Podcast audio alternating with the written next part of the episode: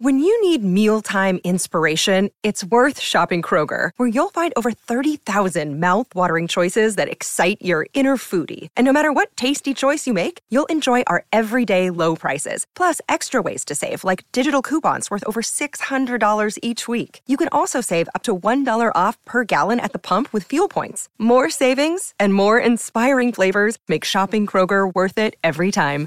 Kroger, fresh for everyone. Fuel restrictions apply. Another day is here, and you're ready for it. What to wear? Check. Breakfast, lunch, and dinner? Check. Planning for what's next and how to save for it? That's where Bank of America can help. For your financial to dos, Bank of America has experts ready to help get you closer to your goals. Get started at one of our local financial centers or 24-7 in our mobile banking app.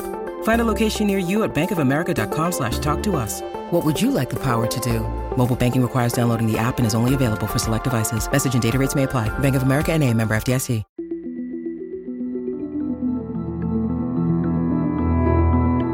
Herzlich willkommen zu Das liebe Geld, der Podcast für Geldanlage und Vermögensaufbau. Mein Name ist Max Franke und in der heutigen Folge geht es um das Thema Autoritätsgläubigkeit. Das Wort mag etwas veraltet klingen. Ich persönlich finde den englischsprachigen Begriff Belief in Authorities auch griffiger. Autoritätsgläubigkeit jedenfalls scheint tief in uns verwurzelt zu sein und steht unserem Ziel im Weg, als mündige, als unabhängig denkende Anleger und Verbraucher zu agieren. Einstein soll hierzu einen schlauen und, wie ich finde, sehr schönen Satz gesagt haben, nämlich blinder Gehorsam gegenüber Autoritäten ist der größte Feind der Wahrheit.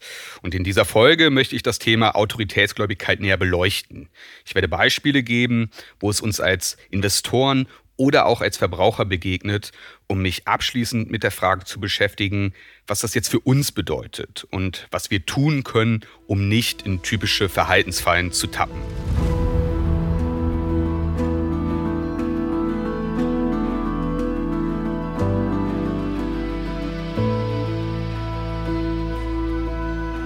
Starten möchte ich mit einer kurzen Geschichte. In seinem Buch Influence, zu Deutsch die Psychologie des Überzeugens, beschreibt der Sozialpsychologe Robert Caidini das vielfach bekannte Milgram-Experiment. Stell dir vor, du meldest dich auf eine Zeitungsannonce. Gesucht werden Probanden für eine Gedächtnisstudie. Bei deiner Ankunft im Labor triffst du auf zwei Männer. Einer der beiden ist der zuständige Forscher gut erkennbar an seinem Laborkittel und einem Klemmbrett, um sich Notizen zu machen. Der andere Mann ist ebenso wie du Proband der Studie. Einer der Teilnehmer ist der Lernende. Er muss sich verschiedene Wortpaare merken, sodass er diese fehlerfrei wiedergeben kann, wenn diese abgefragt werden. Die Aufgabe des anderen Teilnehmers, genannt der Lehrer, ist es dem Lernenden bei jedem Fehler, bei jedem falsch wiedergegebenen Begriff mit einem kurzen, aber starken Elektroschock zu bestrafen. Dir wird die Aufgabe des Lehrers zugewiesen. Der andere Proband bekommt Elektroden angelegt und wird an einem Stuhl festgeschnallt. Und der Forscher stellt dem Lernenden nun Fragen zu den Begriffen. Und bei jeder falschen Antwort verpasst du ihm einen Elektroimpuls und dabei wird die Spannung mit jeder falschen Antwort um 15 Volt erhöht. Als die Spannung schließlich 150 Volt erreicht, brüllt der Lernende, dass er das Experiment abbrechen will. Doch der Forscher ignoriert seine Bitte. Das Experiment wird fortgeführt, du bist angehalten, weiter Stromstöße zu geben und schon bald erreicht die Spannung 300 Volt. Ja, das Experiment, das wie aus einem Horrorfilm anmutet, das gab es tatsächlich. In Wirklichkeit gab es aber keine Stromstöße, weil der sich in Schmerzen windende Lernende, der war gar kein Proband, sondern ein von den Forschern engagierter Schauspieler. Und das Testsubjekt war nicht der Lernende, sondern du, der Lehrer. Und die Fragestellung der Forscher war, wie viel Leid ist man bereit, einem unschuldigen Menschen zuzufügen, wenn einem dies von einer vermeintlichen Autoritätsperson befohlen wird? Und die Lehrer kannten hier kaum Grenzen, weil zwei Drittel der Probanden gingen bis zum Maximum von vermeintlich 450 Volt, bis der Forscher das Experiment abbrach. Und keiner der Lehrer brach das Experiment ab, als die Lernenden anfingen darum zu bitten, zu stoppen. Auch dann nicht, als sie ob der Schmerzen anfingen, lauthals zu schreien. Und Milgram, der erklärte sich das Verhalten der Lehrer mit einem tief sitzenden Pflichtbewusstsein gegenüber einer Autorität, also hier der Forscher im Kittel mit seinen unmissverständlichen Anordnungen. Jetzt ist das Milgram-Experiment sicherlich ein recht drastisches Beispiel. Doch wir sehen zahlreiche Situationen, bei denen eben diese Autoritätsgläubigkeit im realen Leben zur Anwendung kommt. Wir Menschen sind alles andere als rational. Wir sind beeinflussbar und ja, wir lassen uns vielleicht auch manchmal gerne beeinflussen. Und diese tief sitzende Autoritätsgläubigkeit, die wird mitunter auch manipulativ gegen uns eingesetzt. Im Milgram-Experiment gab sich der Forscher, die Autorität, direkt durch einen Kittel zu erkennen. Und Ärzte, die sind, wie es ja der Volksmund schon sagt, Halbgötter in Weiß. Also die sind eine Instanz, die wissen Bescheid. Die Ansprache mit Herr bzw. Frau Doktor unterstreicht das Wissensgefälle, das wir als Patienten unseren Ärzten gegenüber haben und ihre Sprache mit eindrucksvollen Fachwörtern und ja, ein nicht selten sehr selbstsicheres Auftreten unterstreicht ihren Status und ihre inhaltliche Überlegenheit den Patienten gegenüber. Ich erlebe immer wieder, dass Menschen die Meinungen und die Einschätzungen ihrer Ärzte wenig hinterfragen oder sie mitunter auch gar nicht den Anspruch haben, eine Diagnose und die resultierende Behandlung verstehen zu wollen. Das muss ja auch gar keine Skepsis den Ärzten gegenüber sein.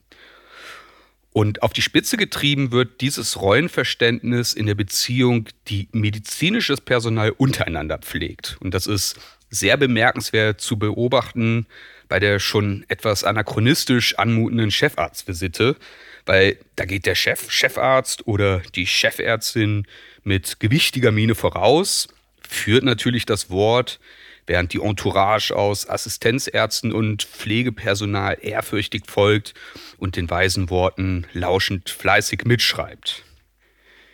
Die Werbung macht sich unseren Respekt der Autorität Arzt gegenüber zunutze, weswegen Darsteller in TV-Spots für Zahnpasta oder irgendwelche Hautcremes meist einen weißen Kittel tragen gerne ergänzt um ein Stethoskop, das um den Hals hängt. Und schon sind wir überrumpelt und lassen uns zumindest unterbewusst von den vermeintlich unbestechlichen Aussagen der Protagonisten bezürzen.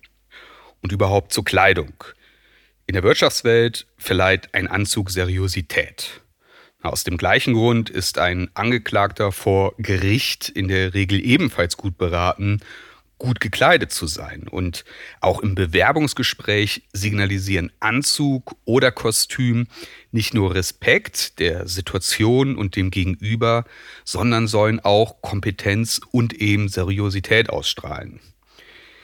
Trickbetrüger geben sich gerne als äh, Vertreter einer Instanz aus. Und auch Uniformen verfehlen ihre Wirkung nicht, wenn es gilt, uns zu beeinflussen, Bekannt ist die Geschichte des Hauptmann von Köpenick, als der vorbestrafte Dieb und Betrüger Friedrich Wilhelm Vogt im Jahr 1906 verkleidet als Hauptmann und begleitet von einem Trupp gutgläubiger und unwissender Soldaten das Rathaus von Köpenick besetzte, den Bürgermeister verhaftete und die Stadtkasse entwendete. Und die Geschichte ist so wirklich passiert. Und hier scheint es, dass die Verbindung aus Gehorsam gegenüber dem militärischen Rang und dem Prinzip von Kleider machen Leute, gepaart mit selbstbewusstem Auftreten Vogt, alle Türen öffneten. Und dass wir Autoritäten glauben, das ergibt ja auch Sinn. Allein wenn wir Kinder sind, da sind Eltern und Lehrer, allgemein Erwachsene, das sind natürliche Autoritätspersonen, die durchaus mehr Wissen haben als wir. Wir profitieren davon, von ihnen zu lernen. Und wir lernen, dass wir von ihrem Wissen, von ihrer Autorität profitieren. Doch wir sollten natürlich auch schon zu Schulzeiten lernen, kritisch zu denken und Autoritäten zu hinterfragen. Kommen wir zu Finanzen.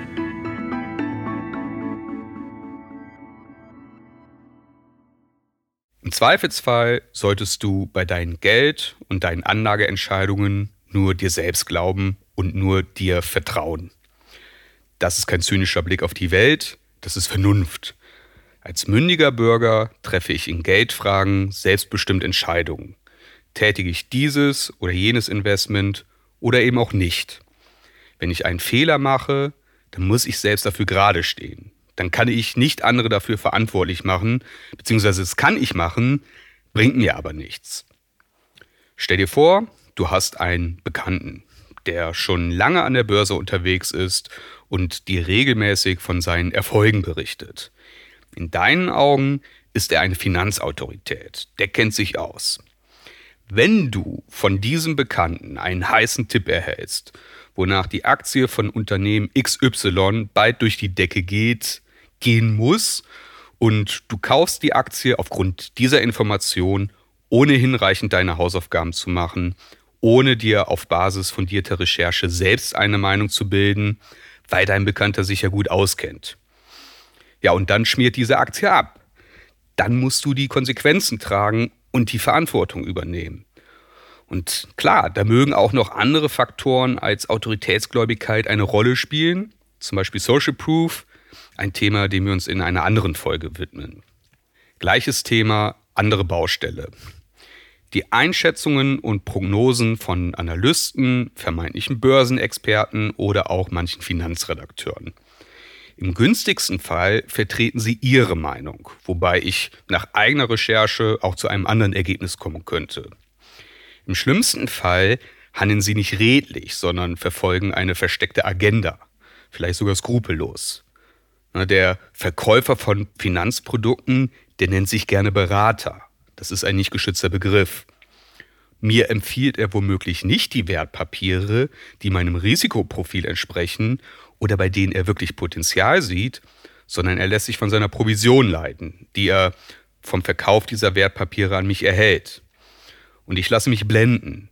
Vielleicht macht der Finanzjargon, mit dem er spricht, auf mich Eindruck. Ja, der repräsentiert ja auch ein renommiertes Unternehmen. Das sind echte Profis, die kennen sich aus. Wie schlimm die Auswirkungen sein können von einer solch falschen Beratung, das zeigte sich bei der Finanzkrise 2008, als Kleinanleger überrascht feststellen mussten, dass sie sich risikoreiche Wertpapiere von beispielsweise Lehman Brothers haben aufschwatzen lassen und über Nacht, als Lehman Brothers pleite ging, sie dann ihr Erspartes verloren. Als Bürger kann ich nun empört sein und darauf hoffen, dass die Kleinanleger entschädigt werden. Und natürlich tut es mir leid für jeden Einzelnen, der dadurch Schaden genommen hat. Als Anleger aber will ich, dass mir so etwas unter keinen Umständen passiert. Ich will verstehen, in was ich investiere. Ich will meine Hausaufgaben selber machen, mir eine fundierte Meinung bilden und ich will mein Denken nicht outsourcen. Und ich will nicht der Autoritätsgläubigkeit verfallen und naiv oder zu wenig hinterfragt der Meinung vermeintlicher Experten folgen.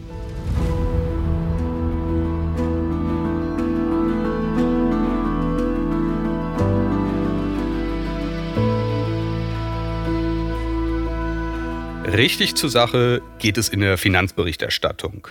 Da werden uns fortwährend Personen als Experten zu allen möglichen Themen vorgestellt. Also Experten, was auch immer das dann heißt oder was auch immer sie qualifiziert, Experte zu sein. Das sind dann Leute, die meinen genau zu wissen, wie sich der Markt kurzfristig entwickelt oder auch oft anzutreffen, Typen, die meinen, den Geheimtipp zu haben, welche Aktie jetzt durch die Decke gehen wird. Das alles ist natürlich totaler Unsinn. Und dann wird so jemand als vermeintlicher Experte in zum Beispiel Fernsehtalkshows als Bestseller-Autor eingeführt. Das belegt erstmal, dass er ein Buch geschrieben hat, das sich gut verkauft hat. Wahrscheinlich kann er sich gut vermarkten und wahrscheinlich versteht er auch das Prinzip der Aufmerksamkeitsökonomie ziemlich gut. Über die Kompetenz, dass er das besprochene Thema richtig beurteilt und mir in meiner konkreten Fragestellung hilft, sagt es mir aber im Zweifelsfall wenig. Kompetenz und Prominenz, das ist auch so eine Geschichte.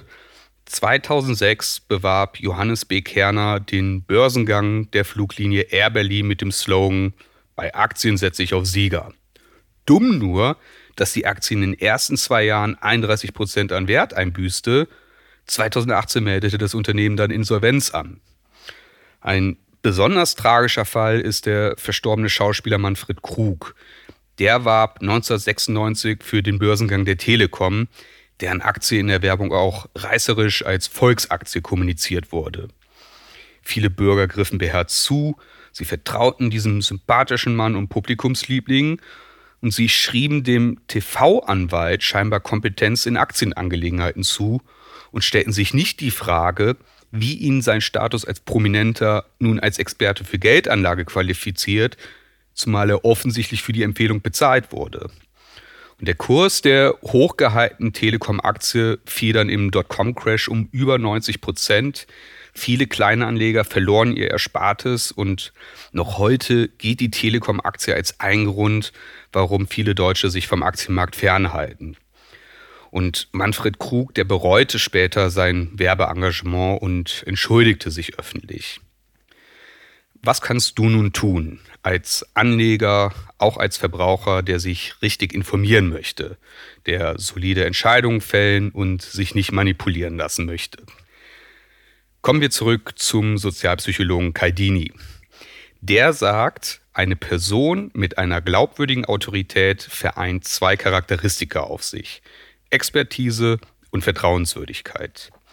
Expertise beschreibt hier relevantes Wissen über das Thema, Vertrauenswürdigkeit die Aufrichtigkeit in der Präsentation des eigenen Wissens. Ist die Person wirklich Experte oder Expertin?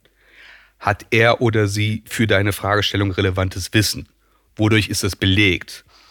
Wenn du dir solche Fragen stellst, dann veränderst du den Fokus weg von reinen Autoritätssymbolen wie Titel, Kleidung, Sprache oder auch Insignien wie, wie Bestseller-Autor. Und dann die Frage, kannst du davon ausgehen, dass der Experte dir aufrichtig gegenübertritt?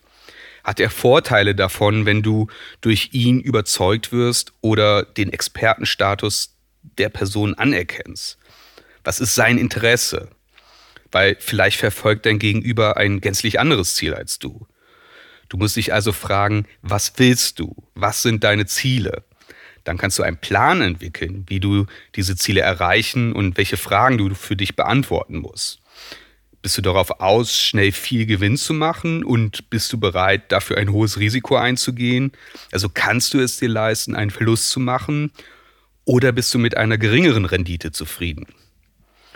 Wenn dein Berater dir eine einzelne Aktie empfiehlt und du fragst nach dem Risiko und der sagt, da kann gar nichts passieren, dann hat er schon die Unwahrheit gesagt. Ebenso solltest du dir die Frage stellen, was du realistisch erreichen kannst. Also verschaffe dir einen Überblick über am Markt typische Renditen. Wenn dir jemand 10% Rendite verspricht, wo es im Sommer 2022, Zeitpunkt der Aufnahme dieses Podcasts, vielleicht ein bis anderthalb Verzinsungen aufs Festgeld gibt, dann solltest du mindestens skeptisch sein und dich fragen, wie das realistisch erreicht werden kann und warum das nicht jeder abschließt. Und wenn dein Gegenüber dann sagt, 10% Rendite sei quasi risikolos möglich, ja spätestens dann solltest du gehen. Wenn ich ein gebrauchtes Auto kaufe, 20 Jahre alt, mit einer Laufzeit von 230.000 Kilometer, und der Verkäufer sagt, der Wagen ist wie neu, dann weiß ich auch als Laie, dass das nicht stimmt. Gleichzeitig werde ich persönlich bis auf den optischen Eindruck den Zustand des Autos nicht beurteilen können. Weil ich bin nun mal kein Experte für Autos und der Autoverkäufer kennt sich vielleicht aus, vielleicht aber auch nicht. In jedem Fall will er mir das Auto für möglichst viel Geld verkaufen und da kann er mir viel erzählen. Deswegen bezahle ich einen Gutachter, um eine unabhängige Meinung zu erhalten. Wie kannst du dir wirklich eine Meinung über ein bestimmtes Wertpapier bilden? Kannst du Experte werden oder ist das Illusion? In jedem Fall musst du, wenn du selbst Entscheidungen treffen möchtest, dich tief in die Materie einarbeiten, deine Hausaufgaben machen. Und gesetzt im Fall, dass du dich nicht tief einarbeiten möchtest oder kannst, dann benötigst du wirkliche und unabhängige Experten, die keinen äußeren Interessen unterworfen sind.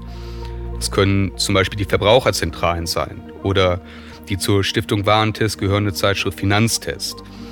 Du kannst auch einen unabhängigen Vermögensberater anheuern. Dazu sollte man wissen, der kostet Geld. Weil wenn ein Berater kein Geld von dir nimmt, dann wird er seinen Lebensunterhalt wahrscheinlich mit Provision deiner Wertpapierkäufe bestreiten. Also du bist dann nicht sein Kunde, sondern sein Produkt. Frag mal deinen Berater. Ich habe 10.000 Euro, was soll ich damit machen? Wie reagiert der?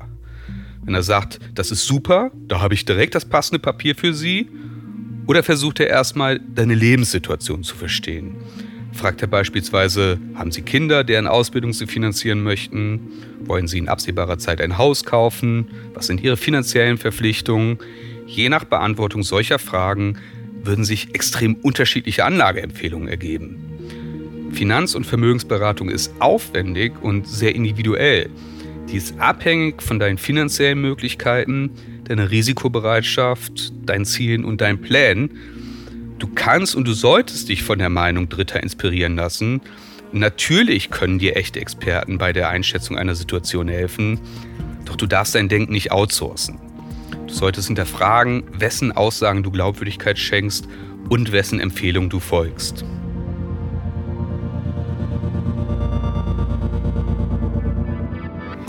Das war die heutige Folge von Das liebe Geld. Vielen Dank, dass du eingeschaltet hast. Ich hoffe, dass du den ein oder anderen Gedanken für dich mitnehmen konntest. Bleibt mir nur zu wünschen, dass du diesen Podcast auf den Podcast-Plattformen deiner Wahl abonnierst, fleißig bewertest und auch gerne deinen Freunden davon erzählst. Schreib mir gerne deine Fragen oder Anregungen per Mail an geldpodcast.gmail.com. Die nächste Folge kommt in zwei Wochen. Bis zum nächsten Mal.